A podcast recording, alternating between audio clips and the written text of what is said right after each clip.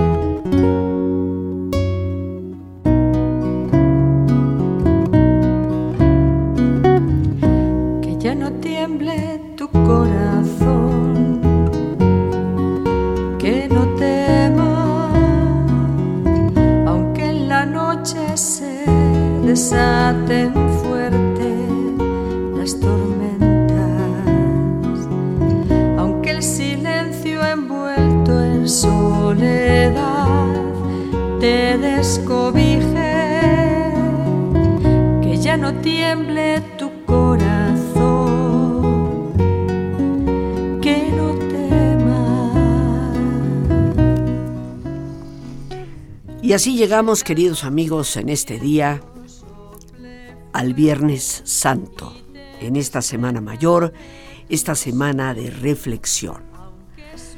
Recapitulando un poco sobre lo que hemos conversado de lunes a jueves, recordando ese Evangelio de esos 40 días de Jesús en el desierto, que nos conminan a nosotros a la autodisciplina y a la conciencia de cuáles son los grandes fallos que podemos cometer y que nos llevan eventualmente a la infelicidad. También hablábamos posteriormente el día martes sobre ese Evangelio que nos recuerda somos la sal de la tierra, la luz del mundo, conminados a dar luz, a ser portadores de esperanza en un mundo que parece desenraizado totalmente de esa gran virtud. Los salmos el día miércoles nos recordaron que estamos siempre sostenidos y profundamente amados, que Dios es nuestro refugio, nuestra roca, nuestro alcázar, un Dios que nos ama y que comprende cada uno de nuestros errores no para ser castigados, sino para ser misericordiosamente consolados y abrazados.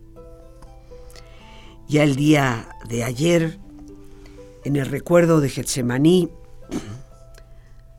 reflexionábamos sobre nuestras propias ansiedades y miedos, recordando que lo importante es la confianza. Esa certeza, como diría el profeta Isaías, de que los caminos de Dios no son los nuestros, sus pensamientos no son los nuestros. Y hoy en este viernes, viernes de dolor, antes de entrar en esa escena que seguramente todos hemos escuchado, visto descrita, hasta en películas muy taquilleras, antes de ello, quiero referirme al Evangelio de Juan 5, del 1 al 3, donde nos dice, después de esto, hubo una fiesta de los judíos y Jesús subió a Jerusalén. Hay en Jerusalén, junto a la probática, una piscina que se llama en hebreo Betesda que tiene cinco pórticos, y en ellos yacía una multitud de enfermos, ciegos, cojos, paralíticos, esperando la agitación de las aguas que los sanaran.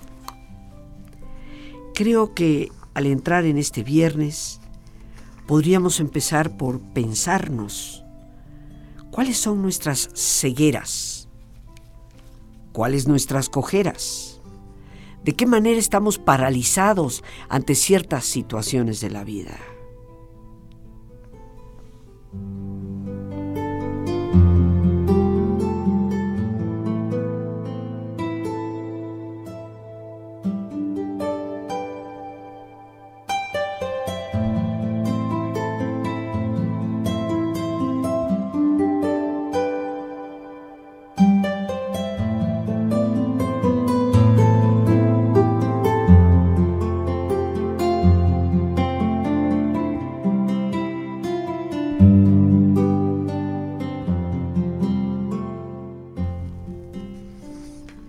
Continúa el evangelista más adelante en este mismo Evangelio, capítulo 5, había allí un hombre que llevaba 38 años enfermo. Jesús, viéndole tendido y sabiendo que llevaba ya mucho tiempo, le dice, ¿Quieres curarte? Le respondió el enfermo, Señor, no tengo a nadie que me meta en la piscina cuando se agita el agua y mientras yo voy, otro baja antes que yo. Jesús le dice, levántate, toma tu camilla y anda. Valdría la pena, queridos amigos, reflexionar sobre lo que fue la vida de Jesús como modelo para nosotros. Habría que preguntarnos si nos queremos curar de nuestras cojeras, de nuestras cegueras, de nuestras parálisis. Si somos capaces realmente de imitar a Jesús, ¿cuántas personas a nuestro alrededor requieren de un apoyo, de una ayuda, no solo para mejorar su vida, sino también para lograr sus sueños? ¿Hasta dónde tú y yo imitamos ese ejemplo? reflexionemos en personas cercanas que tal vez en estos momentos lo que necesitan es de nuestra mano, de nuestra ayuda, de nuestra compañía.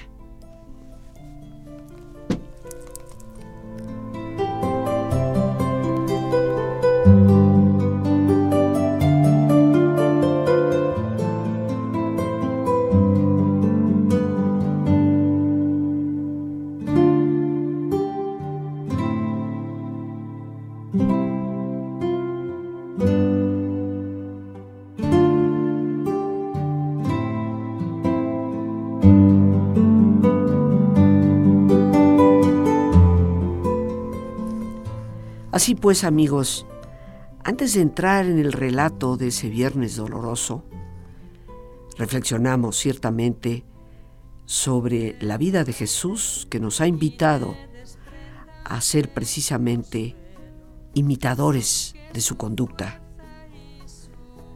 capaces de la autodisciplina, de dar luz a los demás, de sentirnos sostenidos y amados, de tener confianza. La noche el viento sople fuerte y te desprenda de tu suelo, aunque su fuerza y su voz sin tu ver nada pareciera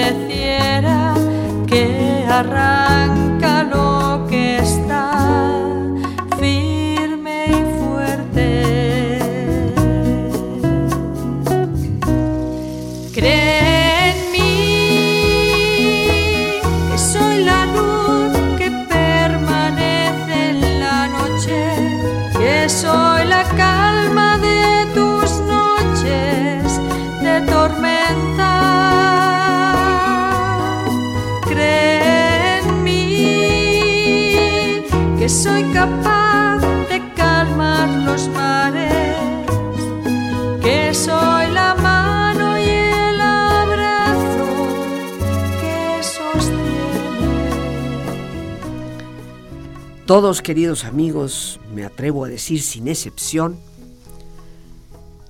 hemos sentido los fuertes vientos de lo adverso, las grandes tormentas del dolor. Y el viernes de esta semana, hoy, hoy tal vez es el momento más profundo de nuestra reflexión sobre nuestra propia realidad. Nos dice el Evangelio según San Mateo capítulo 27, del cual iré tomando diferentes versículos. Al amanecer todos los jefes de los sacerdotes y las autoridades celebraron una reunión para decidir la manera de hacer morir a Jesús. Jesús compareció ante el gobernador y éste comenzó a interrogarlo. le preguntó, ¿Eres tú el rey de los judíos? Jesús contestó, Tú eres el que lo dices. Los jefes de los sacerdotes y las autoridades lo acusaban, pero Jesús no contestó nada. Pilato le dijo, ¿no oyes todos los cargos que se presentan contra ti? Pero Jesús no dijo ni una palabra, de modo que el gobernador se sorprendió mucho. Al darse cuenta Pilato de que no conseguía nada, sino que más bien aumentaba el alboroto, pidió agua y se lavó las manos delante del pueblo. Por un instante, queridos amigos, ubicándonos tú y yo dentro de este relato, ¿Qué papel jugamos ahí? ¿Somos como Jesús, capaces de defender nuestros valores hasta el final? Somos como las autoridades metidas en su dogmatismo, fundamentalismo, que no toleran y no soportan a alguien que discrepa o que les viene a recordar su propia corrupción. Somos como Pilato, que se lava las manos, simplemente. Reflexionemos qué papel jugamos nosotros en esta historia. ¿Cuál de estos personajes nos representa más fidedignamente y cuántas veces tal vez sí nos hemos lavado las manos, dejando que el justo padezca?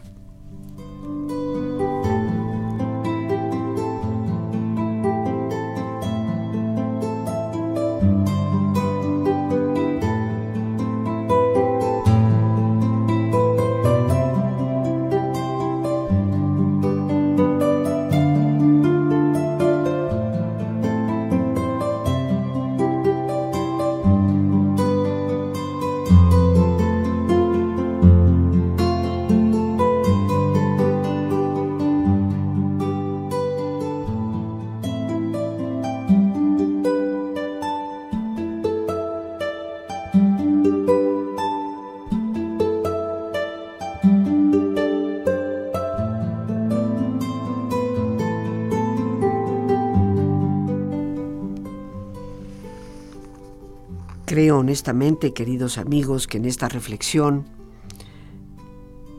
podríamos prácticamente reconocer que en algunos momentos hemos sido lo suficientemente valientes para defender lo que es correcto, pero que en otros momentos con facilidad caemos en ese juzgamiento del otro que es diferente a nosotros. Esa manera de sostener o creer que solo lo nuestro es válido, muchas veces sin reconocer cómo estamos faltando a lo que nosotros mismos supuestamente predicamos. ¿Cuánto deberíamos de reconocernos en esas figuras? Y muy tristemente, de la cantidad de veces a lo largo de la vida en que hemos permanecido en silencio ante lo que sabemos que es injusto, que no hemos querido involucrarnos en la ayuda a alguien que francamente la necesita y que simplemente nos hemos lavado las manos.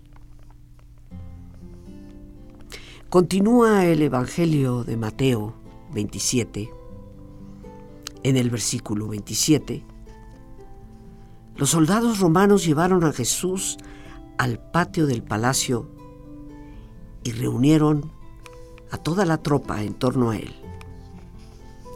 Le quitaron sus vestidos y le pusieron una capa de soldado de color rojo. Después la colocaron en la cabeza una corona que habían trenzado con espinos y en la mano derecha le pusieron una caña doblaban la rodilla ante Jesús y se burlaban de él diciendo, Viva, viva el rey de los judíos. Le escupían en la cara y con la caña le golpeaban en la cabeza.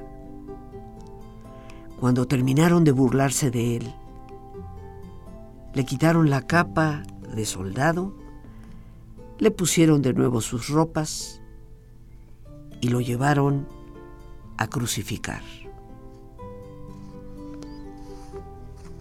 Tal vez, queridos amigos, muchos de nosotros, ni pretendiendo ser algo semejante, pero en el dolor hemos padecido la burla, hemos padecido esa aguda ironía que lastima nuestro corazón. Tal vez más importante reflexionar en las veces en que hemos sido nosotros, como esos soldados romanos, que ya siendo adultos y no tan solo de niños, hemos abusado de otros en su debilidad, en su indefensión. Reconocer que hemos podido caer en esa burla, en esa sorna, en ese desprecio, tal vez es importante para evitar volver a caer en ello.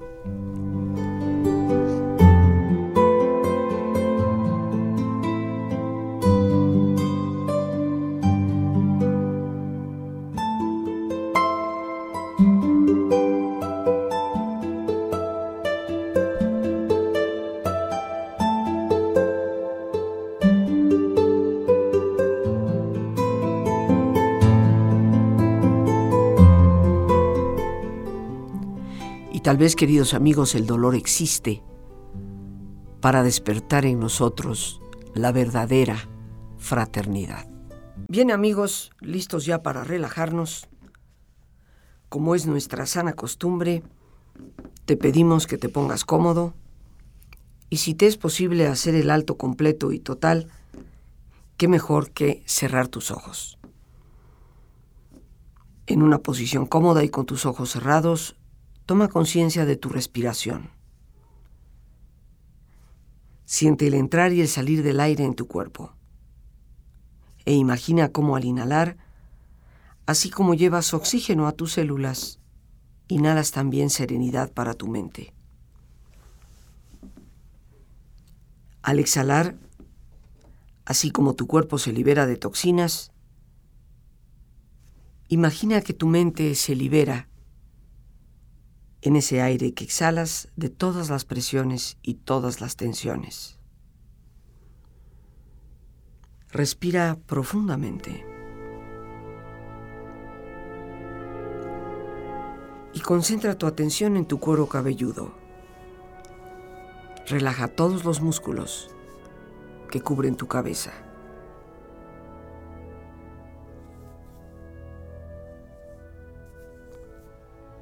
Relaja tu frente, tus párpados, tus mejillas, toda la piel que cubre tu cara.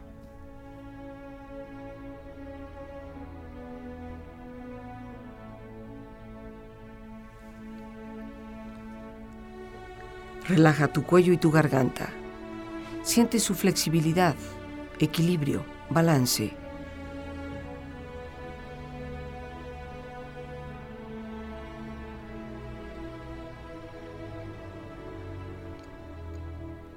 Relaja tus hombros, brazos y manos, así como tu espalda. Siente una agradable sensación que relaja todos los músculos en estas partes de tu cuerpo.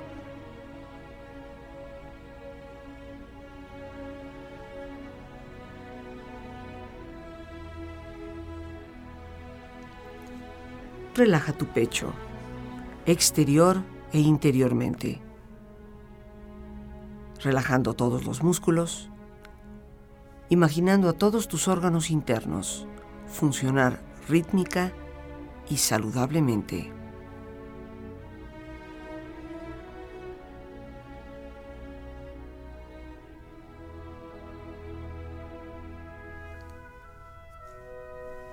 Relaja tu abdomen, exterior e interiormente.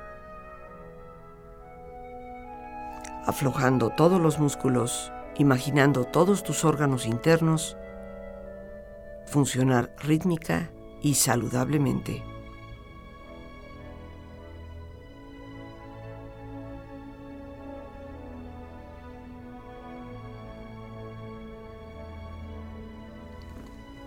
Relaja tus muslos, tus rodillas. Siente la piel, la vibración de la piel en estas partes de tu cuerpo.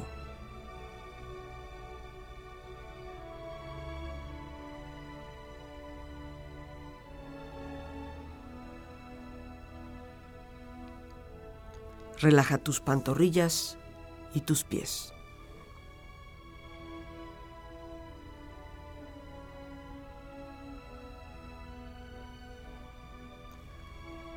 Con tu cuerpo profundamente relajado, proyecta en tu mente la imagen de un lugar ideal para descansar.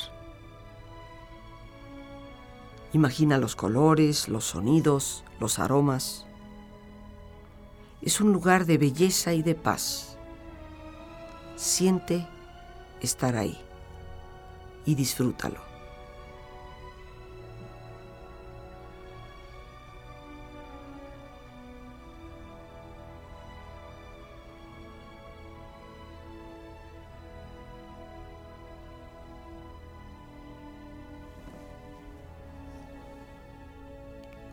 con tu cuerpo relajado y tu mente serena, reflexiona.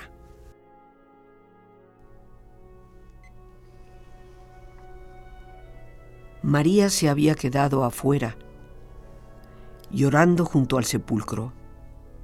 Mientras lloraba, se asomó al sepulcro y vio a dos ángeles vestidos de blanco, sentados uno a la cabecera y otro a los pies del lugar donde había sido puesto el cuerpo de Jesús. Ellos le dijeron, Mujer, ¿por qué lloras? María respondió, Porque se han llevado a mi Señor y no sé a dónde lo han puesto. Al decir esto se dio vuelta y vio a Jesús, que estaba allí pero no lo reconoció. Jesús le preguntó, Mujer, ¿por qué lloras? ¿A quién buscas? Ella, pensando que era el cuidador de la huerta, le respondió, Señor, si tú lo has llevado, dime dónde lo has puesto, y yo iré a buscarlo. Jesús le dijo, María. Ella entonces lo reconoció y le dijo en hebreo, Raboni, es decir, maestro. Jesús le dijo, no me retengas, porque aún no he subido al Padre. Ve a decir a mis hermanos, subo a mi Padre, el Padre de ustedes, a mi Dios, el Dios de ustedes María Magdalena fue a anunciar a los discípulos que había visto al Señor y que Él le había dicho esas palabras.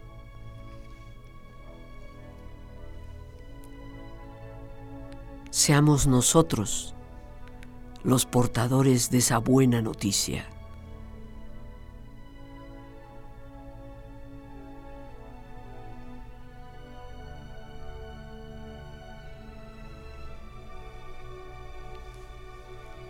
Respira profundamente. Relájate bien. Y con esta experiencia empieza lentamente a estirarte, brazos, manos, piernas y pies, moviendo tu cuello, bostezando si lo deseas, haciendo que tu cuerpo retome su nivel de actividad habitual hasta muy lentamente abrir tus ojos. Ojos abiertos, bien despierto, muy a gusto, bien descansado y en perfecto estado de salud. Sintiéndonos mejor que antes.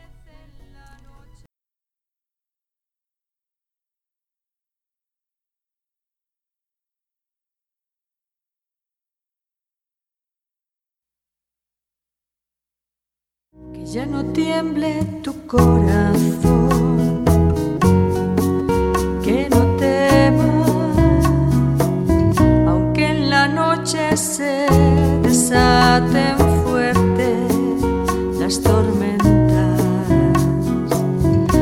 el silencio envuelto en soledad te descobije, que ya no tiemble tu corazón, que no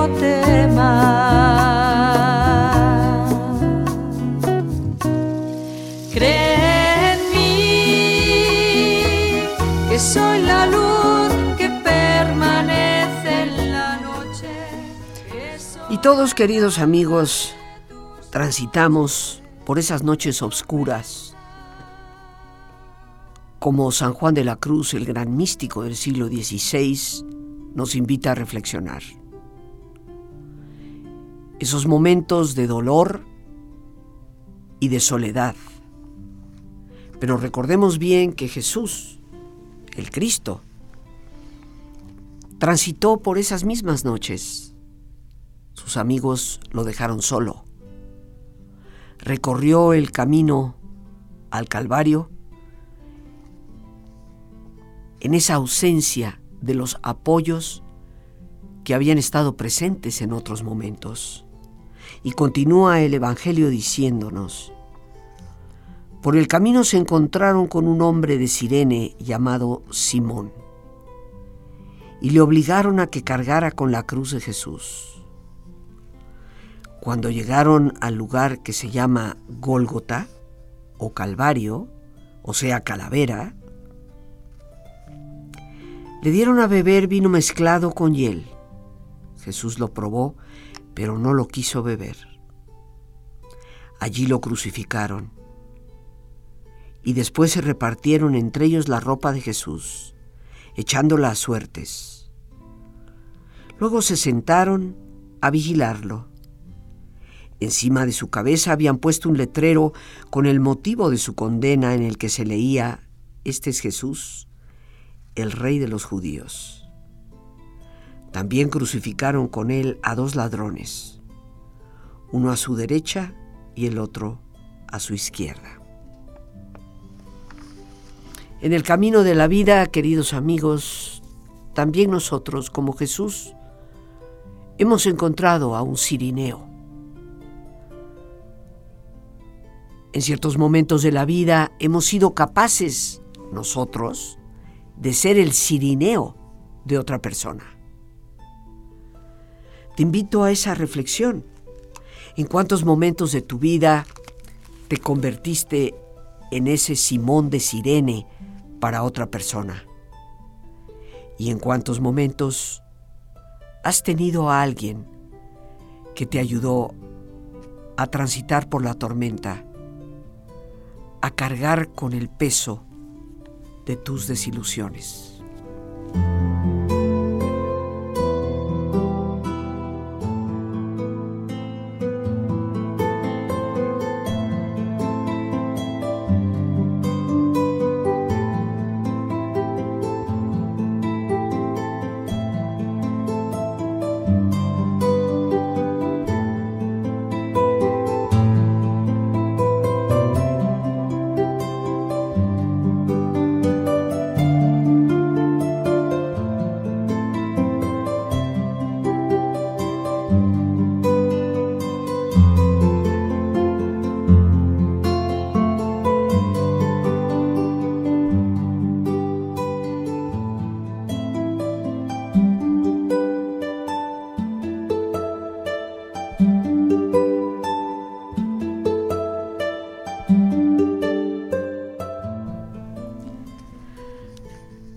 Recordemos, queridos amigos, también nosotros,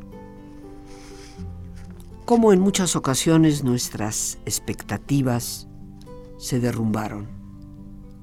En nuestra sed, lejos de haber recibido agua que la calme, hemos recibido lo que en forma contraria resulta causarnos mayor daño. Todos debemos de retomar la mirada sobre lo que puede significar el dolor en nuestra vida. Este viernes nos recuerda que tal vez es el dolor el camino por el cual podemos llegar a una renovación de vida. Un camino que no es fácil de recorrer. Un camino en donde en ocasiones hemos vivido la oscuridad de esas noches por la ausencia de aquellos en quienes habíamos confiado.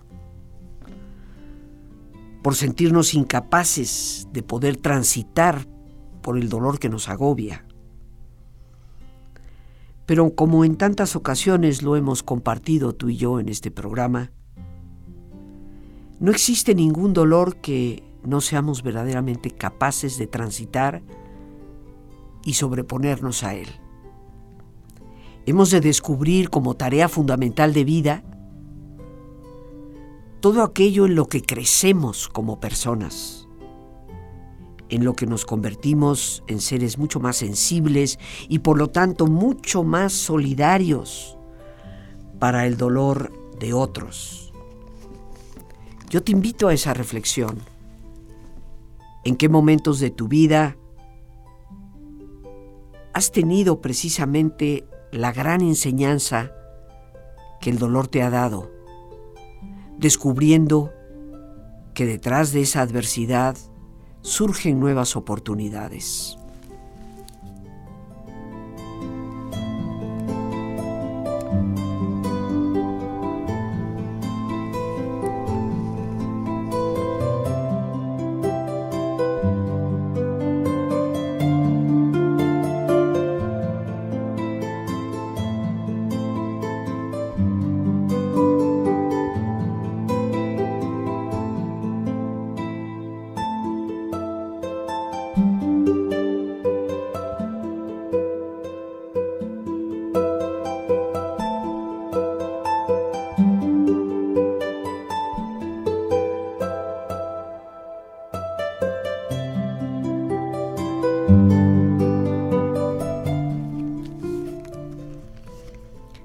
¿Cuál de esos dos ladrones somos tú y yo?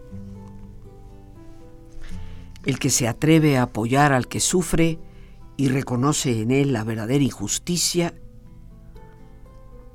o el que en medio de su propio dolor se burla del otro. Porque también, queridos amigos, todos en algunos momentos de vida hemos podido ser el buen ladrón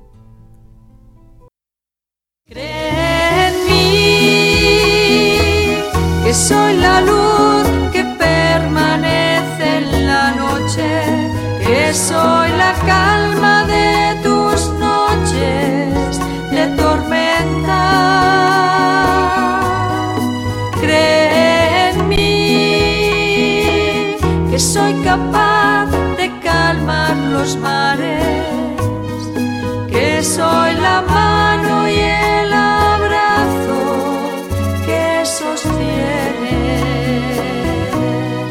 Cree en mí, que soy la luz que permanece en la noche, que soy la calma de tus noches. Creer, queridos amigos.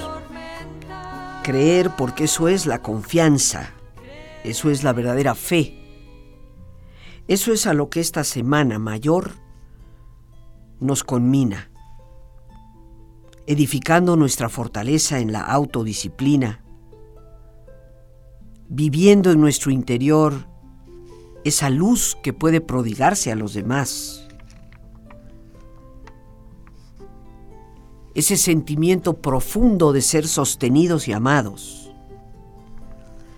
esa confianza aún en las noches de dolor para poder llegar a esa renovación, transformación, que implica nuestra fiesta mayor, la resurrección de Jesús. En el Evangelio según San Juan 20, se nos habla de ese evento, de esa mujer María, María Magdalena, que se acerca a donde Jesús había sido enterrado y descubre que la piedra ha sido removida. Conmina rápidamente a los más cercanos amigos, Pedro, Juan, para que puedan con ella darse cuenta que el Señor ya no está allí. Dice San Juan en su Evangelio. María se había quedado afuera, llorando junto al sepulcro. Mientras lloraba, se asomó y vio a dos ángeles vestidos de blanco, sentados uno a la cabecera y otro a los pies del lugar donde había sido puesto el cuerpo de Jesús. Ellos le dijeron, Mujer, ¿por qué lloras? María respondió, Porque se han llevado a mi Señor y no sé dónde lo han puesto. Al decir esto, se dio vuelta y vio a Jesús, que estaba allí, pero no lo reconoció. Jesús le preguntó, Mujer, ¿por qué lloras? ¿A quién buscas? Ella pensando que era el cuidador de la huerta le respondió, Señor, si tú lo has llevado, dime dónde lo has puesto, y yo iré a buscarlo. Jesús le dijo, María. Ella entonces lo reconoció y le dijo en hebreo, Raboni, es decir, maestro. Jesús le dijo, no me detengas, aún no he subido al Padre, pero ve a decir a tus hermanos, mis hermanos, que subo a mi Padre, el Padre de todos ustedes, a mi Dios, el Dios de ustedes. María Magdalena fue a anunciar a los discípulos que había visto al Señor y que Él le había dicho esas palabras. Detengámonos, queridos amigos, en ese llorar, en esos momentos que tú y yo también hemos sentido que el Señor no está con nosotros. En esos momentos de profunda soledad en que nos parece que Dios mismo ha desaparecido podemos escuchar, resonar en nuestro interior la voz de Dios que nos hace sentir en esa profundidad de nuestro propio ser que a quien buscamos está siempre presente, pero que hemos de ir hacia adentro para descubrirlo.